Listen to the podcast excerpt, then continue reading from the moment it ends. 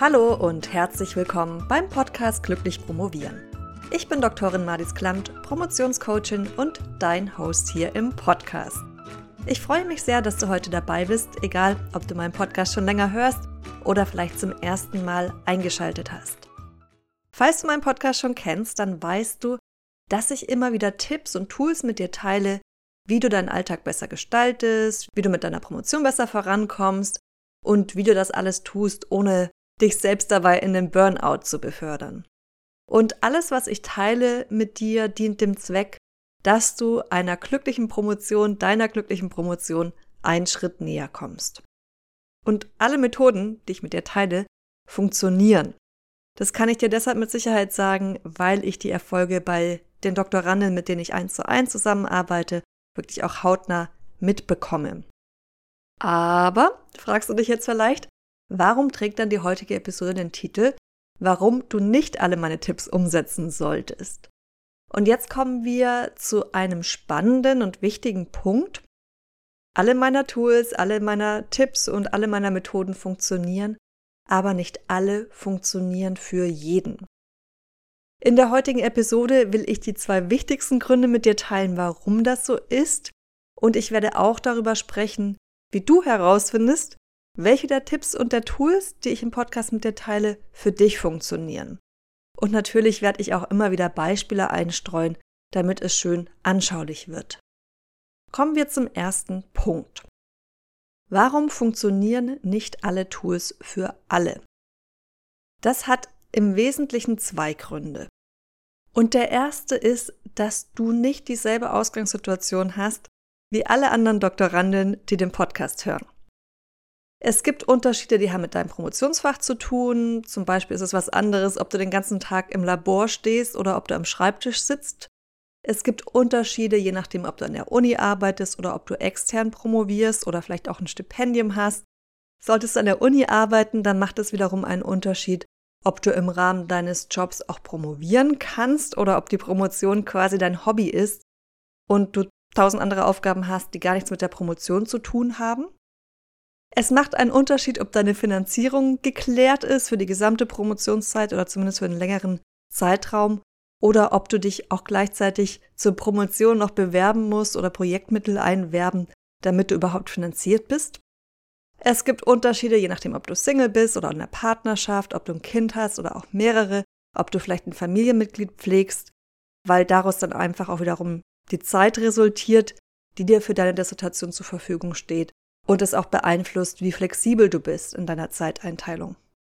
Dann gibt es Unterschiede, was die Betreuung betrifft. Es macht einen großen Unterschied, ein oder mehrere BetreuerInnen zu haben, die dich wirklich unterstützen und dich fördern zu denen du mit Fragen und Problemen gehen kannst und die dir auch gute Rückmeldungen geben, die dich wirklich weiterbringen. Oder aber ob du zum Beispiel eine toxische Betreuung hast. Dazu habe ich vor kurzem eine Episode veröffentlicht. Das ist die Nummer 137, falls du da mal reinhören willst. Es macht einen Unterschied, ob du kumulativ oder monografisch promovierst. Vielleicht bist du dir auch noch unsicher, was das Richtige für dich ist und hast du noch keine Entscheidung getroffen. Es macht einen Unterschied, ob du am Anfang der Promotion stehst, ob du mittendrin bist, ob du schon im Endsport bist. Und dann gibt es natürlich auch noch Unterschiede, die haben jetzt nichts direkt mit deiner Ausgangssituation zu tun, sondern mehr mit dir als Person. Und hier gibt es zum Beispiel Unterschiede, was die beste Arbeitszeit angeht. Vielleicht funktioniert es für dich gut, morgens um 5 Uhr aufzustehen und vor der Arbeit zwei Stunden was für die Promotion zu machen. Das wäre mein Horror zum Beispiel. Oder vielleicht arbeitest du abends vor dem Einschlafen besonders gut. Es gibt Unterschiede, was dein Vorgehen beim Schreiben betrifft. Vielleicht funktioniert es für dich gut, deine Kapitel vorzuplanen, zu gliedern, dann mit Stichpunkten zu füllen und schließlich auszuformulieren. Aber vielleicht funktioniert es für dich auch gut, einfach frei drauf loszuschreiben. Es gibt Unterschiede in der Konzentrationsfähigkeit, zum Beispiel in Bezug darauf, wie viele Stunden am Stück du fokussiert arbeiten kannst jeden Tag. Und falls du dich jetzt schlecht fühlen solltest, weil du keine acht Stunden am Stück Hochkonzentrationsarbeit leisten kannst, dann kann ich hier eine Entwarnung aussprechen. Das kann wirklich so gut wie niemand, würde ich mal zu behaupten, wagen. Und wenn du an geistig sehr anspruchsvollen Aufgaben arbeitest, dann ist es wirklich auch ganz normal, dass du nur zwei Stunden oder vielleicht vier, vielleicht auch mal sechs Stunden am Tag daran arbeiten kannst. Vielleicht tut dir eine dreistündige Mittagspause gut, vielleicht reicht dir eine Stunde, vielleicht bist du so der Typ, der ganz viele kleine Pausen braucht. Vielleicht funktionieren für dich Thementage gut, vielleicht machst du lieber jeden Tag vom ein bisschen was, vielleicht bist du sehr selbstbewusst. Vielleicht hast du viele Selbstzweifel. Ich könnte noch ewig weitermachen, ich höre jetzt mal auf damit. Es gibt natürlich noch ganz, ganz viele andere Unterschiede. Du siehst, die Ausgangssituation ist sehr unterschiedlich und dann kommen eben noch die individuellen Unterschiede dazu, also die, die in der Persönlichkeit liegen und das macht das Ganze noch komplexer. Kommen wir jetzt zum zweiten Grund, warum du nicht alle Tipps, die ich hier vorstelle, nutzen solltest und der ist ganz eng mit dem ersten verwoben. Manchmal brauchst du ein Tool schlichtweg nicht oder ich gebe hier einen Tipp im Podcast, der nicht zu dir passt. Ich bekomme das manchmal in Coachings mit, dass mir meine Coaches sagen, ah, du hast im Podcast dies und jenes vorgestellt oder gesagt und dann habe ich das ausprobiert, aber ich komme damit einfach nicht zurecht. Und wenn ich dann nachfrage, dann kommt raus, dass sie vorher eine andere Herangehensweise hatten und jetzt haben sie im Podcast von einer Alternative erfahren und denken, sie müssten das jetzt anders machen als bisher. Aber eigentlich hatten sie vorher eine Herangehensweise, die ganz gut funktioniert hat.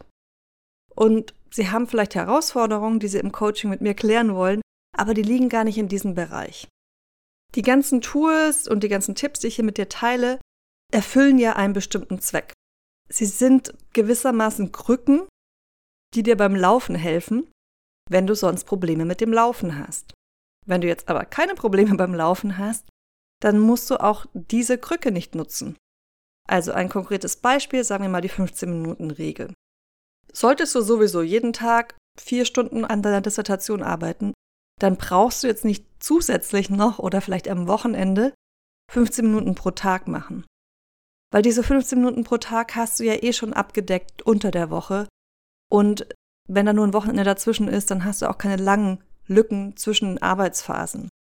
Oder nehmen wir mal an, du hast keine Probleme mit Prokrastination, dann brauchst du auch meine Antiprokrastinationstipps nicht nutzen.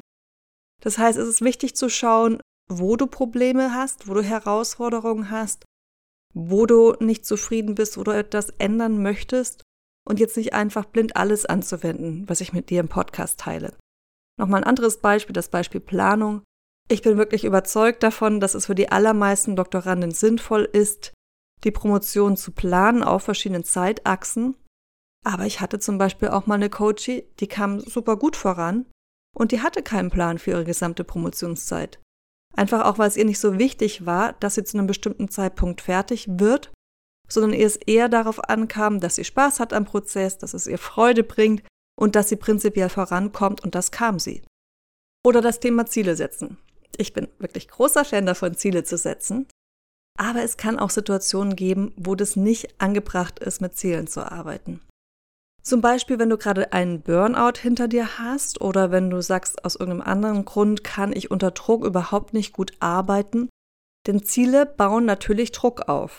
Auch da gibt es wieder unterschiedliche Herangehensweisen. Es gibt welche, die mehr Druck aufbauen und andere, die softer sind. Aber es kann durchaus auch mal sinnvoll sein, zu einem bestimmten Zeitpunkt bewusst keine Ziele zu setzen, zumindest keine Ziele inhaltlicher Art wie zum Beispiel, dass ich eben bis zum Zeitpunkt XY mein Kapitel 311 geschrieben habe.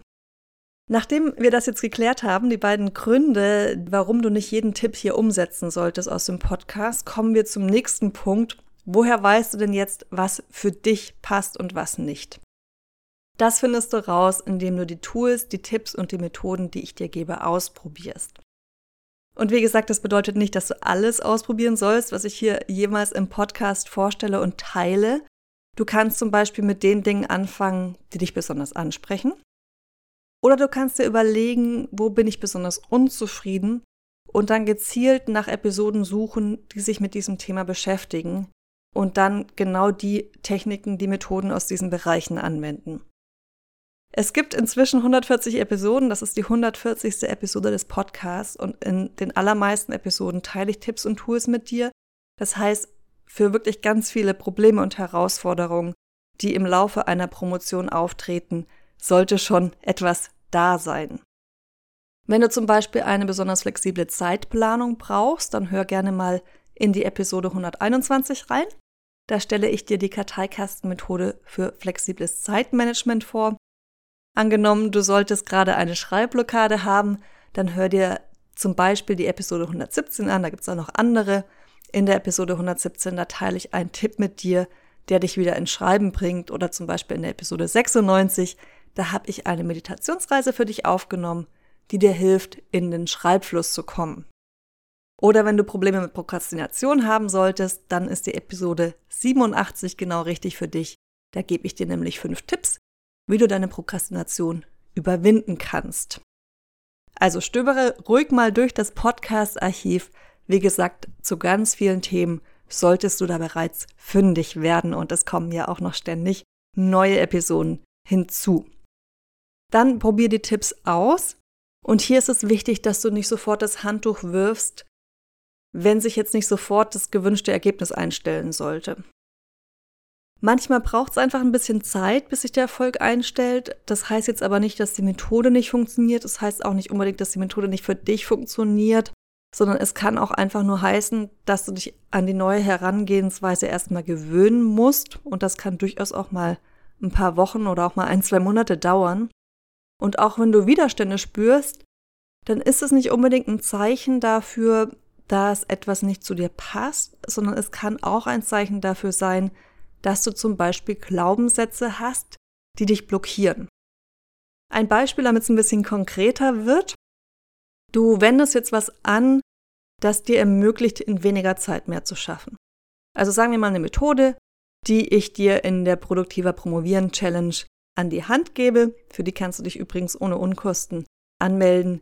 Den Link zu der Challenge, den teile ich mit dir in den Show Notes. Wenn du jetzt den Glaubenssatz fest in dir verankert hast, und viele von uns haben das, dass Arbeit anstrengend sein muss, dass man viel dafür tun muss, damit man stolz auf sich sein darf, dann kann das natürlich dem Erfolg dieser Methoden, die ich dir da vorstelle, entgegenstehen. Weil du dann ja einen Konflikt hast.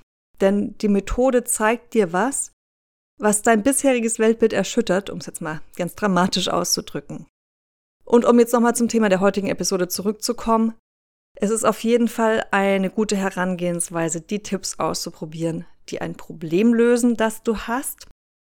Diese Herangehensweise hat jedoch auch einen Nachteil, und zwar kostet das Ausprobieren natürlich Zeit. Ein schnellerer Weg kann da die 1 zu 1 Zusammenarbeit mit mir sein. Ich habe die schon ein paar Mal erwähnt in der heutigen Episode, weil da kann ich natürlich direkt aus meinem prall gefüllten Methodenkoffer schöpfen und schauen, welche Methode, welche Tools, welche Dinge genau zu dir und deiner Situation passen und dann daraus eine individuelle Strategie für dich wirklich entwickeln, die dafür sorgt, dass du deinen Zielen Schritt für Schritt näher kommst, egal welche Ziele du hast. Und zwar in Bezug auf die Promotion, aber auch darüber hinaus, denn die Promotion existiert ja nicht im luftleeren Raum, deshalb finde ich, dass da wirklich immer eine holistische Herangehensweise auch Not tut. Und ich habe jetzt das Wort Strategie benutzt und das ist in diesem Fall etwas, das eben über Tipps und Tools hinausgeht und dir eine Strategie an die Hand zu geben, die wirklich zu dir passt. Das kann ich im Podcast auch einfach nicht leisten, weil ich da ja zu ganz vielen Menschen spreche, eben mit, wie ich dir das vorher gezeigt habe, ganz, ganz unterschiedlichen Ausgangssituationen. Das Schöne bei der 1 zu 1 Zusammenarbeit ist, dass ich dir da auch manchmal einfach einen Schubs in eine Richtung geben kann, die du vielleicht vorher gar nicht auf dem Schirm hattest aber die dann genau das Problem löst oder deine Blockade beseitigt, die du hattest und die dich besser oder vielleicht auch überhaupt erstmal wieder vorankommen lässt.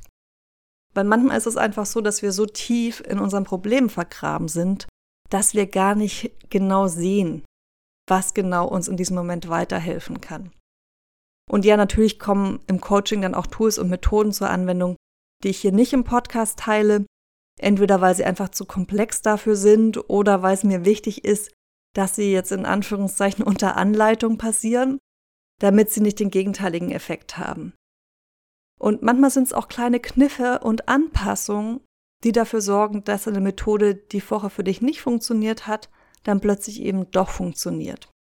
Um dir mal ein einfaches Beispiel zu geben, ich spreche im Podcast ja immer wieder darüber, dass Pausen wichtig sind und im Coaching könnten wir uns dann anschauen, wie du bisher Pausen in deinem Alltag machst, ob du sie überhaupt machst und wie du sie vielleicht in Zukunft gestalten kannst, damit du effizienter arbeitest, aber gleichzeitig eben auch die Erholungszeiten nicht zu kurz kommen und deine Batterien wieder gut aufgeladen werden und du wirklich auch eine Work-Life-Disbalance hast, die zu dir passt.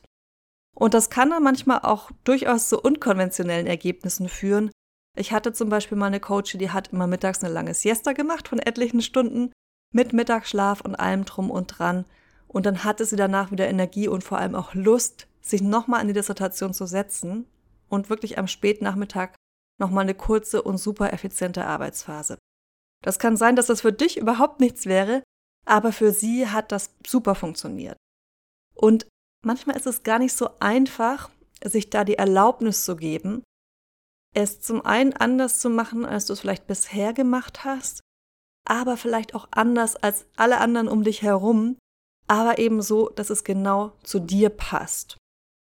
Und auch das ist eine Richtung, in die du beim Podcast hören mal denken kannst.